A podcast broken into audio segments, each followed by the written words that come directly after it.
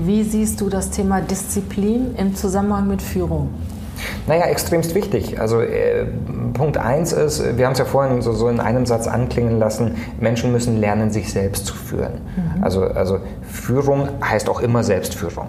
Damit fängt es an. So, ne? damit fängt's an. Genauso wie im Flieger, die Sauerstoffmaske musst du dir als erstes selber aufsetzen, bevor du anderen helfen kannst. ja, ne? aber das ist, das ist so ein Klischeebild, aber ich gebe dir völlig recht, natürlich. Du musst erstmal gucken, dass dir selber geht, genau. dass du stabil bist, dass du in deiner Kraft bist, dass du deine Werte beieinander hast und dann kannst du andere mitziehen, mitreißen. Herzlich willkommen zum Podcast Leadership is a Lifestyle der Podcast für Führungskräfte, die neben ihrer Karriere ein erfülltes und gesundes Leben führen möchten. Mein Name ist Regina Volz. Ich zeige dir, wie du das Beste aus dir, deinem Leben und deinem Business machen kannst. Und jetzt geht's los. Viel Spaß mit der heutigen Folge.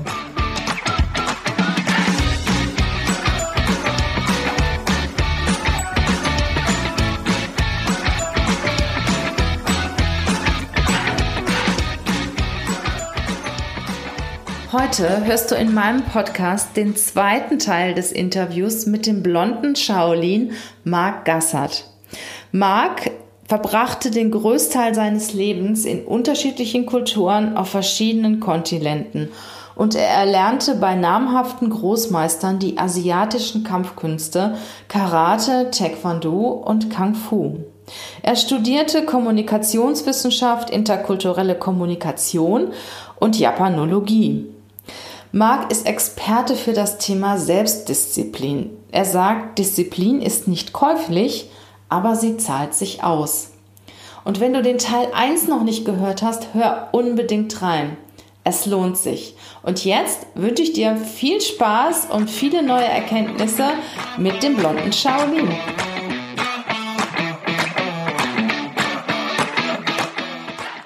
Heißt ja auch im Umkehrschluss, dass die Leute, die sehr viel äh, Sport treiben, auch sehr anstrengenden Sport treiben, wie zum Beispiel Gewichtheben und ähnliches, wo sie sich also wirklich in die volle Kraft geben und sehr stark auch disziplinieren müssen, dass die halt eine höhere Konzentrationsfähigkeit haben. Also da muss man, glaube ich, vorsichtig sein, weil, weil ähm, diese Übung, diese isostatische Belastung, die findest du ja nicht in jeder Sportart. Mhm. Jemand, der ins Gym geht, um zu pumpen, ähm, der macht mit seinem Muskel keinen Willenskrafttraining. Isostatisch ist jetzt das in die Knie gehen und zum Beispiel diese Planks. Isostatisch ist eine Halteübung, wenn mhm. du den Muskel quasi nicht pumpst, also nicht, ja. nicht auf und zu aktivierst, sondern, sondern wenn er eben gehalten wird. Ähm, stell dir vor, das ganze Yoga. Yoga ist eine genau. einzige Halteübung. Ja. Und die Yogis, da wirst du bemerken, die haben nicht die dicken, fetten Muskeln ja. sondern die sind gestellt, gestellte Muskeln. Und aber, aber was die Yogis auch können, die können sich konzentrieren.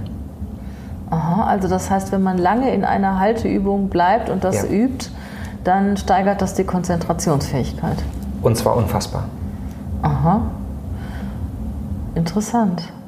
Ja, aber das, ich meine, das sind so kleine Nuggets, weißt du? Mhm. Das ist, das ist ähm, wenn du es eh gerne machst, Leute, die mhm. gerne ins Yoga gehen, die nehmen quasi diesen Mehr, Mehrwert, die schöpfen den einfach ab und freuen sich drüber. Mhm. Ja, wie super.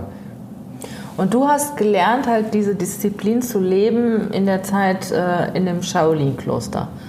Ja, und ich hoffe, dass ich es Und du hast es auch angehalten. Du hast es auch angehalten. Du hast es ja, weiter fortgeführt. Du hast nicht gesagt, als du darauf warst, Mensch, Gott sei Dank ist das jetzt vorbei und jetzt gehe ich wieder ins wahre Leben, sondern du hast auch wirklich konsequent weitergemacht. Ne? Naja, du machst nicht, du machst nicht dieselben äh, 17 Stunden am Tag körperliche oder mentale Ertüchtigung, wenn du in der, in, in der westlichen Welt lebst. Das Aber das nicht. war ja locker, als ich dich gesehen habe, wie du da in der Hocke gesessen hast. Das sah ja so aus, als ob du einen Stuhl hast. Das sagst du ja drei, vier, fünf Minuten. Also ganz entspannt, ne? Ja, ein bisschen was ist noch übrig geblieben. Aber was ich sagen will ist, ähm, wenn du die Mechanismen erkannt hast, äh, mhm. wie, wie, funktioniert etwas, dann, dann benutzt du es auf einmal wie ein Werkzeug. Und zwar dann, wenn du es brauchst. Mhm. Und das eben auch in einer Lebenswelt, äh, wie der unseren, in der Hochgeschwindigkeitswelt, wo du den ganzen Tag gefordert bist und mit immer anderen und neuen Sachen. Im, Im, Kloster hast du ja einen stets wiederkehrenden, sehr monotonen Ablauf, wo sich das ganze Leben nur um dich selber dreht. Und hier bei uns, da ist es anders. Da bist du, äh, da kannst du nicht egoistisch den ganzen Tag nur das machen, worauf du Lust hast. Mhm. So.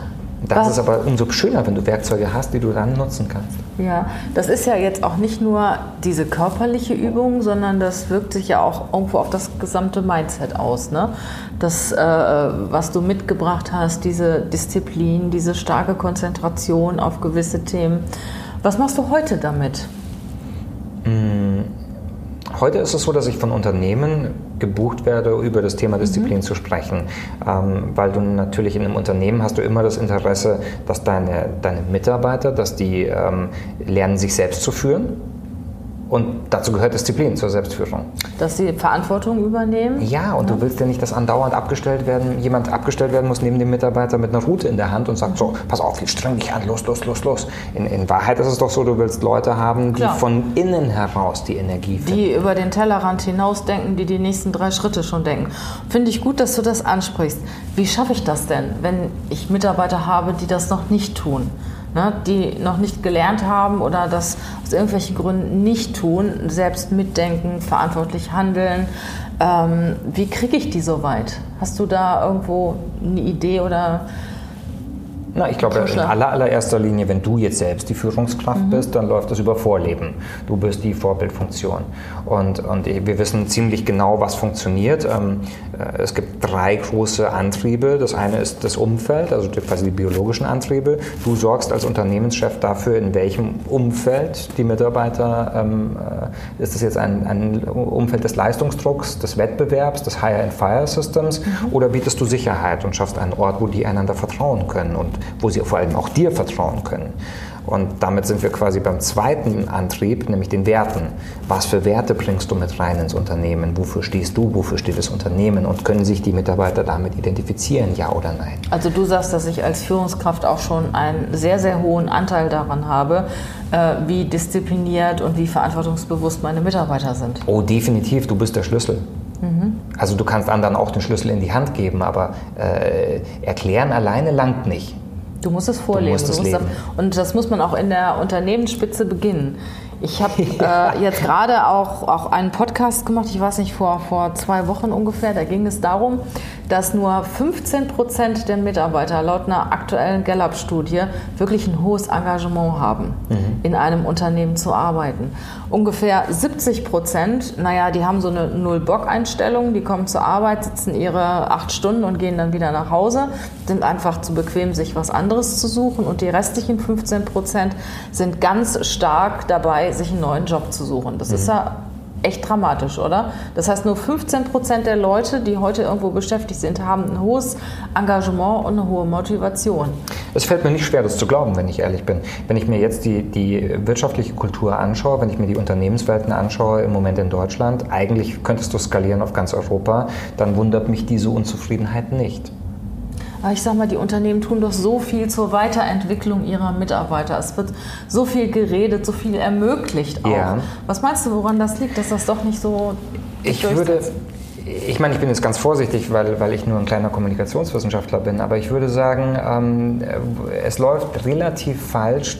Wir, wir, wir versuchen immer noch alte Modelle zu fahren und wir verkennen, dass die Generationen, die nach uns kommen, mhm. dass die sich grundlegend, die unterscheiden sich fundamental zu allen anderen Generationen davor. Ähm, jetzt, jetzt haben wir Generation Y so ein bisschen verstanden, wie mhm. die ticken. Jetzt kommt Generation Z und danach Generation Alpha. Es fängt quasi wieder von vorne an. Und wir stellen fest, ähm, die ticken anders. Du kriegst die nicht mehr äh, mit, mit Statussymbolen. Wenn du denen sagst, pass auf, sei fleißig, dann kannst du dir ein Auto kaufen, mhm. dann lachen die, weil die gar kein Auto mehr wollen. Ein Auto als Statussymbol interessiert die ne? nicht. Ganz genau. Familie genau. du kannst auch nicht sagen, hier, pass auf, sei fleißig, dann fährst du in Urlaub, weil die, seit sie atmen können, fahren die in Urlaub. Das, mhm. ist, das ist es nicht. Und wenn du sagst, hier, hm, wenn du jetzt äh, reinhaust, dann kannst du dir irgendwann ein eigenes Haus bauen, deine eigenen vier Wände, dann sagen die, ja, das interessiert mich nicht, wenn ich nächstes Jahr irgendwo in New York arbeite oder in Barcelona oder ich, brauche, ich binde mich doch nicht Was an irgendein so altes Ding. Am Ende habe ich das noch von meinen Eltern da das interessiert mich nicht. Mhm. Und das heißt, für diese Generation gilt, wie für keine Generation zuvor, wer Leistung will, muss Sinn bieten. Es geht um Sinn, es geht um Werte. Sinn und, schlägt Status, ne? ja, Sinn schlägt Status, schöner Satz, mhm. habe ich noch nicht gehört, würde ich sofort unterschreiben. Mhm. Würde ich sofort unterschreiben. Und das haben aber viele nicht kapiert. Die hängen alte, noch an alten Belohnungsmodellen. Die, die versuchen Zuckerbrot und Peitsche. Und das klappt halt bei den Kids nicht mehr. Und wie kriege ich das hin? Wie kriege ich den Sinn in die Menschen? Naja, da brauchst du eben die Vorbildfunktion und du musst mhm. dir genau überlegen, wofür willst du denn stehen? Und also, ich denke, ich muss auch Werte entwickeln für mein Unternehmen, für den Umgang miteinander, ich muss auch wertschätzend sein meinen Mitarbeitern gegenüber, meinen Kollegen gegenüber. Genau wie du sagst, das auch schon vorleben. Ne? Ja, und, und ich glaube, dass einige Unternehmen in Deutschland das zwar kapiert haben, aber sie, sie gehen es empirisch ein bisschen falsch an, weil, also wir haben ja immer Werteoffensiven ähm, von Unternehmen, die dann sich dann hinsetzen. Super, dann hängen im Eingang, ich finde, das ist immer ein klassisches Beispiel, ich mache immer wieder die Probe auf Exempel.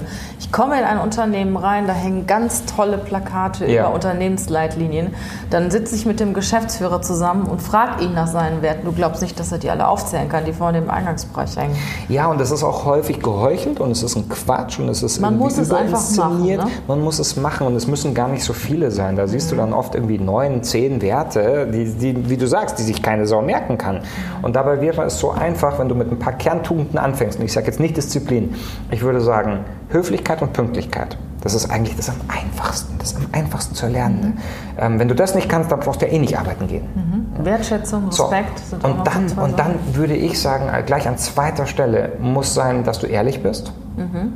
Und dass du dich an das hältst, was du sagst. Also sag, was du denkst und mach, was du sagst.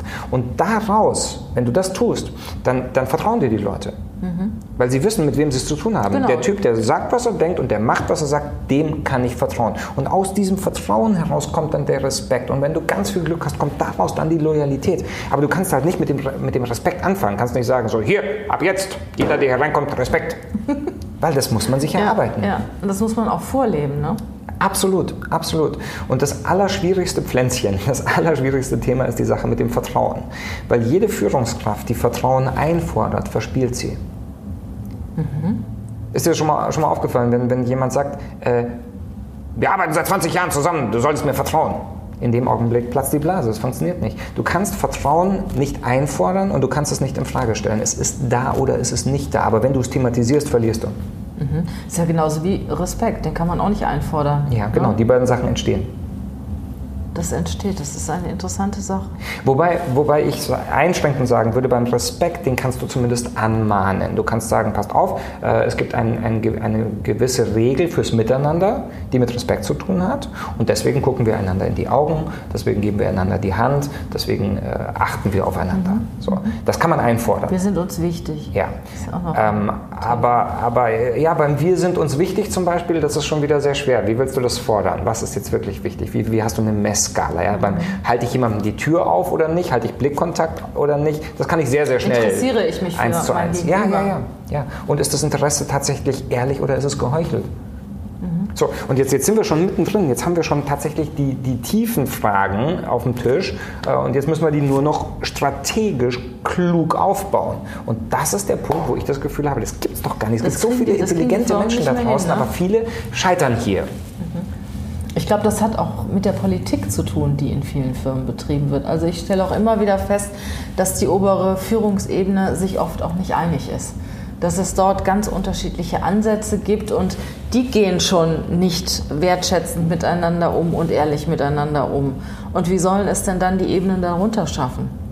Ja, du sagst da was ganz Richtiges. Ich meine, in einem großen Unternehmen, da hast du erstmal ähm, unter Umständen deinen Job nur auf eine gewisse Zeit. Du hast eine Managementposition für drei Jahre, danach willst du weiterziehen.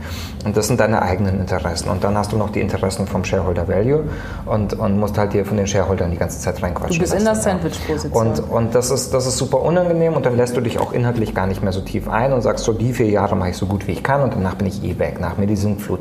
Ich kann das verstehen, aber deswegen ist meiner Meinung nach auch auch ähm, der, der Mittelstand äh, so gefragt. Mhm.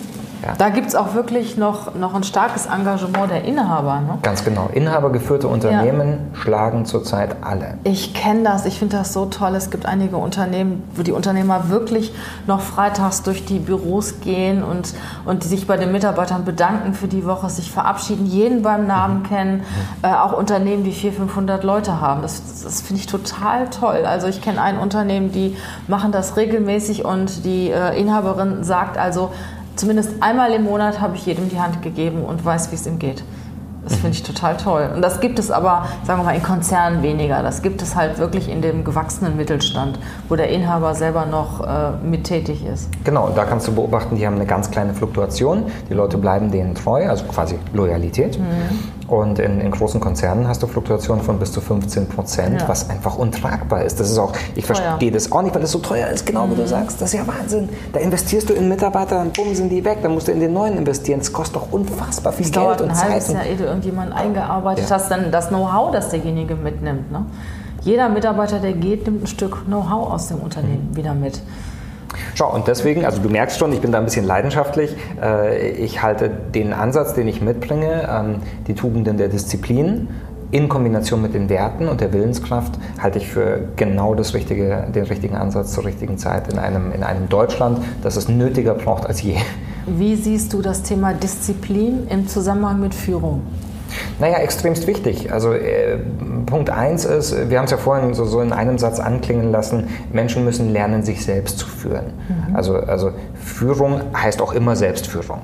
Damit fängt es an. So, ne? damit fängt's an. Genauso wie im Flieger, die Sauerstoffmaske musst du dir als erstes selber aufsetzen, bevor du anderen helfen kannst. ja, ne? aber das ist, das ist so ein Klischeebild, aber ich gebe dir völlig recht, natürlich. Du musst erst mal gucken, dass dir selber geht, genau. dass du stabil bist, dass du in deiner Kraft bist, dass du deine Werte beieinander hast und dann kannst du andere mitziehen, mitreißen. Mhm. Und wenn du als Führungskraft selbst nicht diszipliniert bist, dann können deine Mitarbeiter das auch nicht sein. Ne? Nein, natürlich nicht. Und ich glaube, dass die Führungskräfte, die müssen noch einen Schritt weiter gehen. Ähm, für mich hat Führung, also das kann vielleicht damit zu tun haben, dass ich Japan so toll finde, ähm, aber, aber die japanischen Führungskräfte, die dienen, die, die sind nicht die Macker, die sagen, hier guck mal auf meiner Karte steht CEO, CFO, COO, die ganzen Cs, ne? ja, die C-Level, CHO. Ja, sondern, sondern die, die dienen ihrem Unternehmen, die dienen ihren Mitarbeitern, die sind, die, die, die von, von, ihrer, von ihrer Einstellung her sind, sind die bereit, ihre letzte Unterhose herzugeben für ihr Team. Mhm.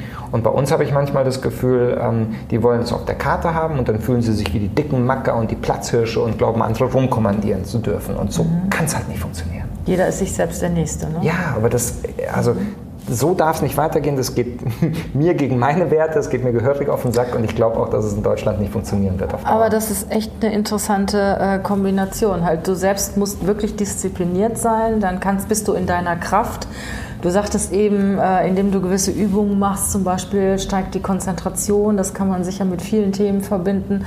Du lebst das deinen Mitarbeitern vor. Sie sehen das bei dir und finden das vielleicht auch ganz gut und leben es nach. Und manchmal muss man auch gar nicht darüber sprechen, welche Werte wollen wir denn jetzt hier einführen, was soll auf der Leittafel stehen, sondern einfach leben. Das ist doch viel wichtiger, als wenn da irgendwie drei Sätze auf so einer Tafel stehen, die keiner erkennt.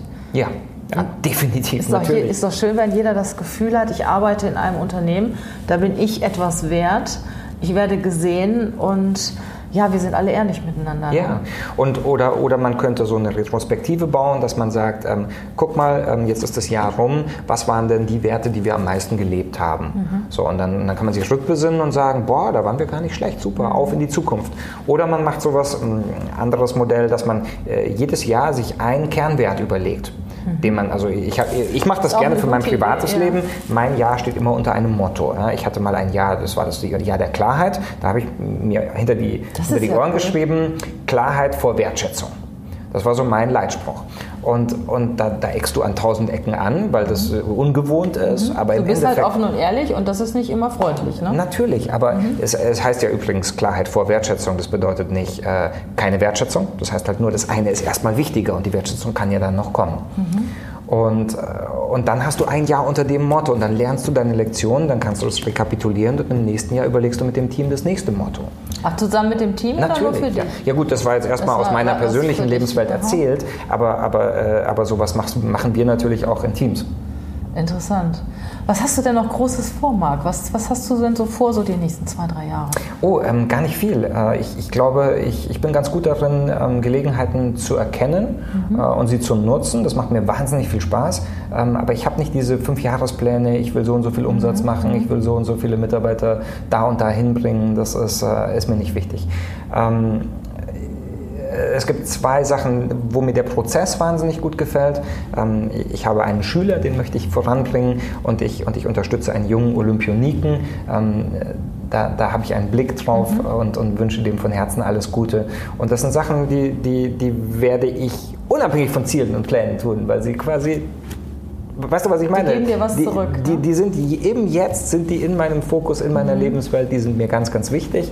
Ähm, und es ist äh, jetzt gerade gar nicht relevant, darüber nachzudenken, wie viele Jahre das wichtig das sein wird. Das ist jetzt wichtig. Weil ich habe vor ein paar Tagen in einem Podcast von der Baha Yilmaz, ich weiß nicht, ob du sie kennst, mhm.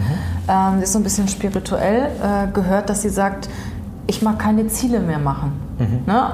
Es ging mir auch so, dass ich mich immer am Anfang des Jahres hingesetzt habe, welche Ziele habe ich in diesem Jahr und war dann nachher ganz frustriert, dass ich sie nicht eingehalten habe, weil vielleicht was anderes dazwischen gekommen ist, weil ich gewechselt bin oder weil ich nicht diszipliniert war.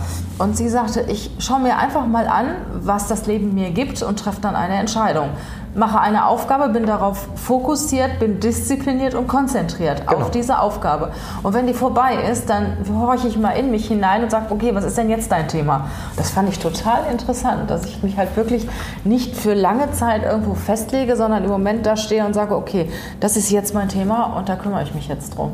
Das hast du schöner gesagt, als ich das formulieren könnte.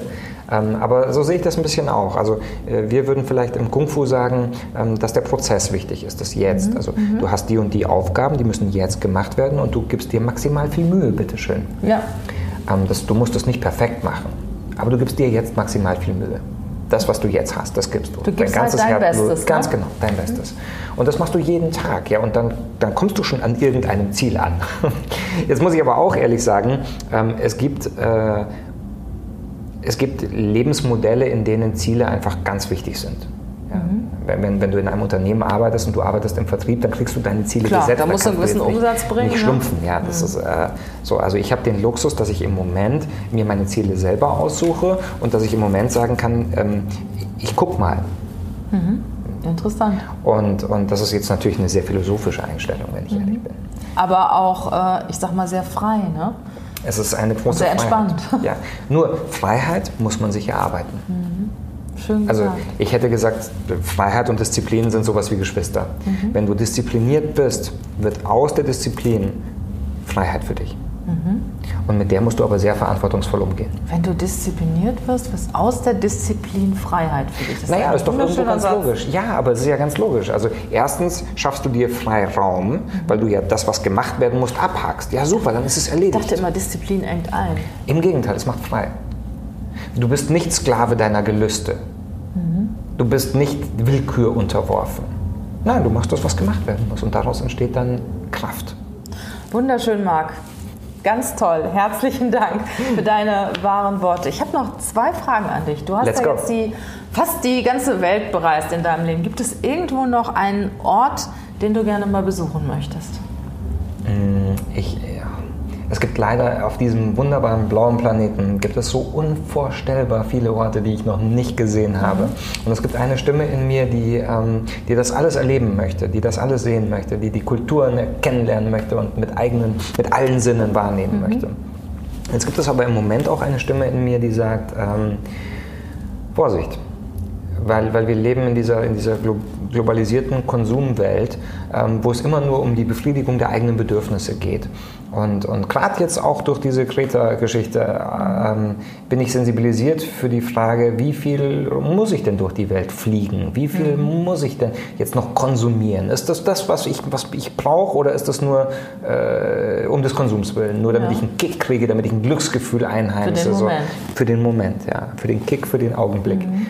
Mm, und deswegen bin ich da gerade am, am Nachdenken. Mhm. Was will ich wirklich, wirklich? Mhm. Und Orte bereisen, nur um da gewesen zu sein, eine Checklist zu haben, eine Bucketlist, das sehe ich gerade sehr kritisch. Interessant. Gibt es einen Menschen, den du gerne nochmal treffen möchtest? Hm. Ja, ich glaube, ich würde gerne mal Jackie Chan in die Augen gucken, um rauszufinden, ist der wirklich so, wie er ist? Ist der cool? Und, und Ansonsten habe ich ja den, das riesig große Glück, dass ich, dass ich ähm, viele Menschen kennenlernen darf, die spannend sind. Ähm, ich ich habe zum Beispiel letzte Woche durfte ich den, den äh, Toni Innauer kennenlernen, eine mhm. Skispringlegende. Okay. Und weil mein nächstes Buch über Mut gehen wird, habe ich ihn natürlich gleich gefragt, was ein Skispringer, äh, der von den ganz großen Schanzen fliegt, was der, wie, wie man mutig werden kann. Und wir hatten eine unglaublich philosophische äh, eine, eine philosophische Stunde. Ja. Und morgen ähm, werde ich die Franzi von Almsieg kennenlernen. Ja. Und da freue ich mich schon riesig drauf, weil die natürlich Lebenswelten erzählen kann, die so unfassbar spannend sind. Übrigens auch, die, die, weiß, was Disziplin ist. Das glaube ich. Die Sportler überhaupt, ne? Ja, mal, Sportler sind überhaupt natürlich. sehr diszipliniert. Ne? Und jeder hat seine eigenen Metaphern, jeder, jeder kleidet das in eigene Worte. Und das ist für mich sehr, sehr, sehr inspirierend. Deswegen, ähm, viele von den Menschen, da weiß ich noch gar nicht, dass ich die unbedingt kennenlernen will. Aber wenn es dann soweit ist, dann weiß ich es dann. Perfekt. dann sage ich es dir. Perfekt. Marc, hast du noch irgendein Motto, das du uns weitergeben kannst? mein Lieblingsmotto ist fröhlich sein, Gutes tun und die Spatzen pfeifen lassen. Wunderschön. Wenn man dich irgendwo treffen will, etwas mehr von dir erfahren will, wo findet man dich? Mhm, Eigentlich ist das Einfalltor des Internet. Äh, ich- Einfach Marc Gassert eingeben und dann Marc kommt Gassert. einem viel. Du hast auch Bücher geschrieben, ne? Mhm, genau, ich habe äh, Bücher geschrieben und, und ja, die findet man auch. Also äh, wer Lust hat, meldet sich bei mir bei der Info at Mark Gassert oder auf Facebook oder auf Instagram. Gibst du auch offene Seminare oder meistens nur Firmenseminare? Nee, ich versuche das wirklich zu vermeiden, weil, weil ich so wenig Zeit habe. Ähm, wir arbeiten daran, dass wir, dass wir in den nächsten zwei Jahren ein paar Termine im Jahr öffentlich machen. Ähm, aber äh, im Moment ist es Unternehmen und, und meine Argumentation war immer die, wenn du ein offenes Seminar hast, dann, dann kommen da Leute mit wahnsinnig vielen unterschiedlichen Hintergründen, die unter, unter Umständen eine andere Business-Sprache sprechen, die aus unterschiedlichen Branchen kommen, die, die an unterschiedlichen Start- oder Endpunkten stehen gerade in ihrem Leben. Und das ist so heterogen. Und wenn ich jetzt halt für ein Unternehmen, für den Vertrieb oder für den Innendienst, dann, dann, dann ist die Vorbereitung genau dieses, dieses Wir kannst du schneller erreichen als bei einer ganz, ganz heterogenen Truppe. Ähm, und deswegen scheue ich das äh, im Moment noch ein bisschen. Ähm, das heißt aber nicht, dass es unmöglich ist. Es ist eine Frage der Disziplin und des guten Konzeptes. Und da werde ich in den Okay, nächsten zwei Jahren dran sein. Herzlichen Dank für das tolle Interview. Ich sag dir tausend Dank. Tausend Dank für deine Zeit und deine super charmante Gesprächsführung. Oh, das ist so toll. Danke an euch, an dich, dass du die ganze Zeit dabei geblieben bist und uns zugehört hast. Ja, und wenn du Lust auf Markt hast, dann buch ihn einfach für dein Unternehmen. Bis dann, hab eine schöne Zeit. Ciao. Ciao.